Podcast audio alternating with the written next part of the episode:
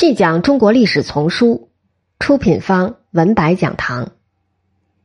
二，兴起，太祖、太宗朝。宋人称前朝的乱世为五纪，纪者末也。五纪意为五代离乱之势。天柱折，地为绝，秩序崩解，冲突频仍，社会和政治的新陈代谢极快。对于创业者来说，这样的时代充满了机会，有无限的可能性。由不一而至倾向者比比皆是，即使是天子，又有几个出身高门的？十载后唐明宗李嗣源每夕焚香祷告：“某藩人也，欲乱世，为众推戴，事不惑矣。愿上天早生圣人，与百姓为主。”明宗在深宫之内的祷告之词，使臣何由得知？总是使臣在强调他出自边地、老于战阵的藩人身份吧。其实从后唐到后汉，君主的出身无非是藩人加武将。建立后周的郭威不再兼具两者，不过仍是行伍出身。终结五代的，也正是成长于五代自由竞争、高速流动的社会环境。如此乱世，反而是不拘一格降人才的时代。宋太祖赵匡胤，九百二十七年生，九百六十年至九百七十六年在位，脱颖而出，正是得益于这种时代环境。但他面临的挑战，却正是改变局势、终结乱世。所幸五代半个世纪动荡的政局，犹如受制于地心引力的钟摆。百福愈来愈小，宋太祖以其雄才卓识，使局势安定下来。而经过其弟宋太宗，九百三十九年生，九百七十六至九百九十七年在位，二十余年的巩固，宋的统治已完全稳定。虽然大部分政策还需数十年才逐渐发展定型。但各方面的基调已确立于太祖、太宗两朝。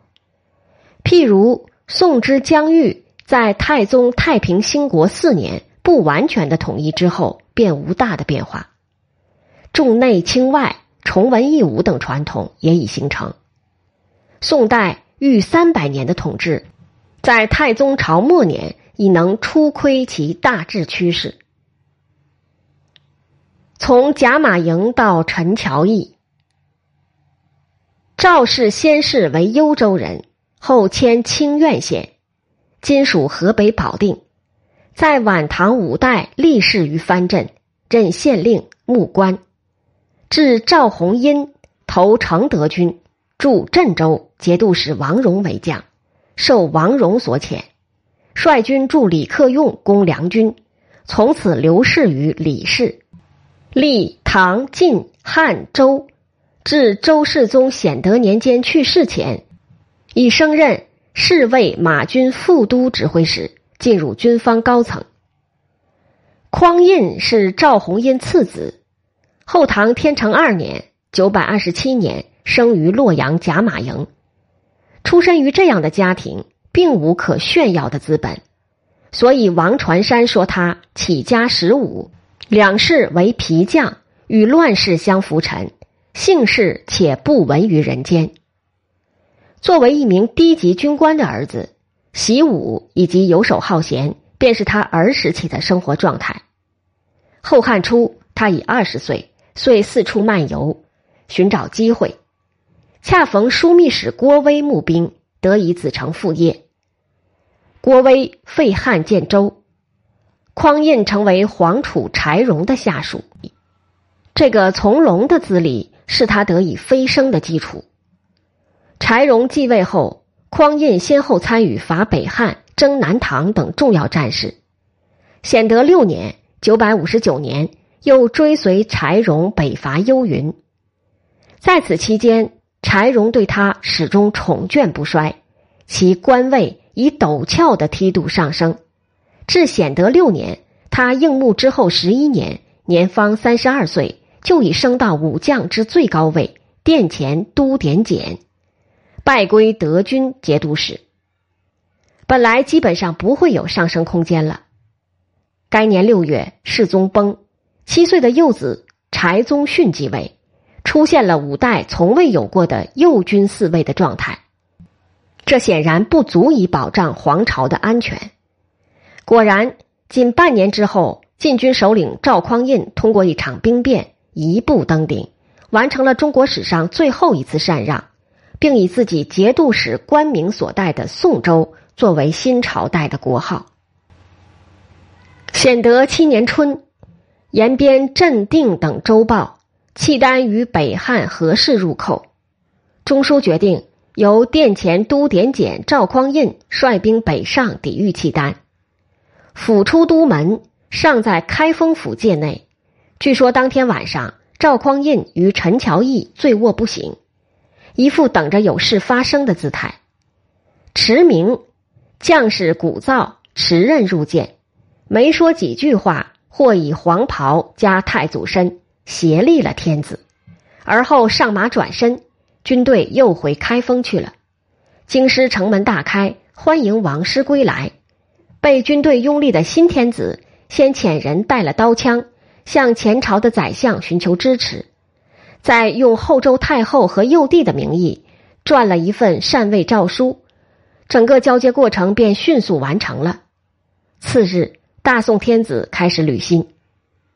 在中国历史上，无法找出另一个朝代。立国像宋朝那么突然，那么容易，看似乱纷纷、此起彼落的五代，各朝开国君主创业倍历艰难，无不经过二十年以上的苦心经营，史刻告成。而宋太祖自从军至称帝不过十一年，且无论勋绩身份都远逊于五代诸创业之主，那么何以成事如此之意？五代长久动荡，问题即在于各种乱源结识军方势力，藩镇亲从禁军莫不如此。后周时期，随着禁军的势力壮大，枢密院逐渐落居后台，不再像郭威当年那样随时准备带兵到前线。后周通常是皇帝亲征，皇帝不在前线时，一般是禁军将领负责。始终被军队所簇拥的是第一线的军官。周世宗是有雄才的君主，曾非常注意禁军内部的制衡，其主要手段便是新建殿前司，与原有的侍卫马步司相对峙。而选募天下壮士充实殿前司之后，又需处处防备殿前司，所以反过来，原有的侍卫马步司。人数又多于殿前司，并且侍卫马步军司的首领都指挥使李仲进和副都指挥使韩通向来与赵匡胤等人不睦，这或者并非一种偶然的安排，但最终处心积虑设计的制衡手段竟未起到作用。无论什么制衡方式，在制度与环境变动不居的五代，一切以强势的皇帝的存在为依附。这一点到后周仍未改变。具体的说，后周还处在一个中央集权已几乎完成，但皇帝的专制还有待于制度化的时候。在这个关键时刻，周世宗崩殂，幼主继位，环境瞬时改变。而另一方面，制衡归于无用，又与赵匡胤的个人条件有关。赵弘殷常年在禁军任职。升迁并不迅速，但留下了深厚的人脉。当后周禁军分为两部之后，儿子在殿前军掌兵，老子则在侍卫亲军任高级将领。所以显德年间，赵家父子的周围是集结了不少人的。陈桥兵变时，里里外外热烈支持他的将领们，至少有一半是以前赵弘殷在侍卫亲军铁骑营的同僚或老部下。这种成群结党的现象与显德七年兵变的成功有最直接的关系。赵匡胤自己的经营也很重要，这一点也同样反映为赵氏在后周禁军中树党。他曾经参与过一个组织，连他一共十人，号称义社兄弟。十人如下：赵匡胤、杨光义、石守信、李继勋、王审琦、刘庆义、刘守忠、刘廷让、韩仲晕、王正忠。这应该是他资浅之时加入的一个互助组织。稍历年月之后，大家的发展不大一样，于是发生了阶层分化。其中三人不见经传，不过看来互相扶持还是有意义的。有一半人走到了最高层，在兵变那一刻，殿前都指挥使石守信、殿前都虞侯王审琦二位兄弟非常活跃，起了最关键的作用。陈桥发生变故以后，太祖派亲信立即回开封，秘密接洽两位兄弟，然后城门就大开了。接下来夺取政权变得相对容易，此二人功不可没。此外，还有两位义社兄弟韩仲晕、李继勋在外任节度使，也起到了一定的支持作用。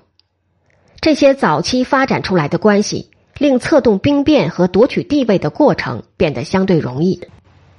当然，兵变能够成功，也有相当多的偶然因素起了作用，譬如关键的反对者李崇进。此时正领侍卫马步军都指挥使之衔，镇守淮南，无法在京城起作用；而副都指挥使韩通耳目不灵，调度不周，最后以杀身成仁，效其忠臣。更重要的偶然因素还在于陈桥兵变的起因——契丹入侵。显德七年春天，契丹的军事行动究竟是怎么回事？时人与后人都无法做出合理解释。按理说，周世宗在上一年北伐，下三关，夺回十六州东南一角。以契丹的惯例，此后几年必当年年扰边，使后周疲于奔命。而后周的世仇北汉乘机伐桑，在周太祖驾崩、世宗即位之初就曾发生。此次故技重施，当是情理中事。这年春天的边情，看来是很令人紧张的。前线报来战况，不似作为。况且边将获知敌军动向，应当向枢密院通报。都点检与军情的汇集没有直接关系，当然就很难策划一起假的入侵事件。此后判断敌情、决定出兵规模、统帅人选，都是枢密使与宰相的事。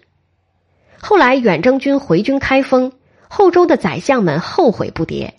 我们怎么会做出这种决定呢？现在事其莫及了。可见，这是后周最高层对幽云前线动态的正常反应。赵匡胤要假传敌情，策划自己带兵，顺带搞兵变，可能性不大。可是幽云的情况就这么朝着有利于他的方向发展了。